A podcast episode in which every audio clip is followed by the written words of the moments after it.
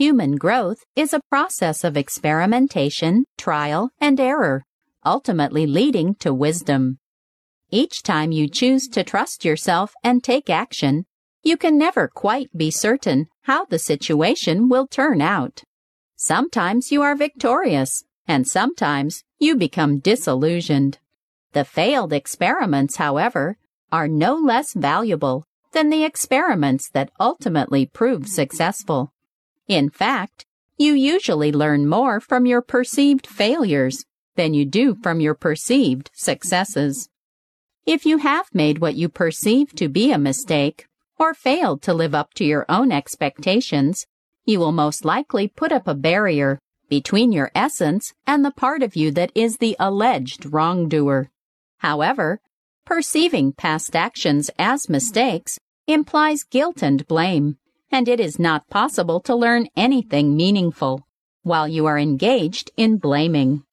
Therefore, forgiveness is required when you are harshly judging yourself. Forgiveness is the act of erasing an emotional debt. There are four kinds of forgiveness. The first is beginner forgiveness for yourself. The second kind of forgiveness is beginner forgiveness for another. The third kind of forgiveness is advanced forgiveness of yourself. This is for serious transgressions, the ones you carry with deep shame. When you do something that violates your own values and ethics, you create a chasm between your standards and your actual behavior.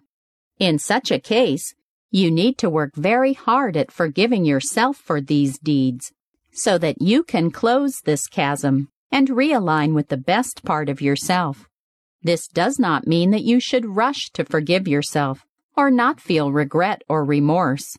But wallowing in these feelings for a protracted period of time is not healthy. And punishing yourself excessively will only create a bigger gap between you and your ethics. The last and perhaps most difficult one is the advanced forgiveness of another. At some time of our life, you may have been severely wronged or hurt by another person to such a degree that forgiveness seems impossible. However, harboring resentment and revenge fantasies only keeps you trapped in victimhood. Under such a circumstance, you should force yourself to see the bigger picture.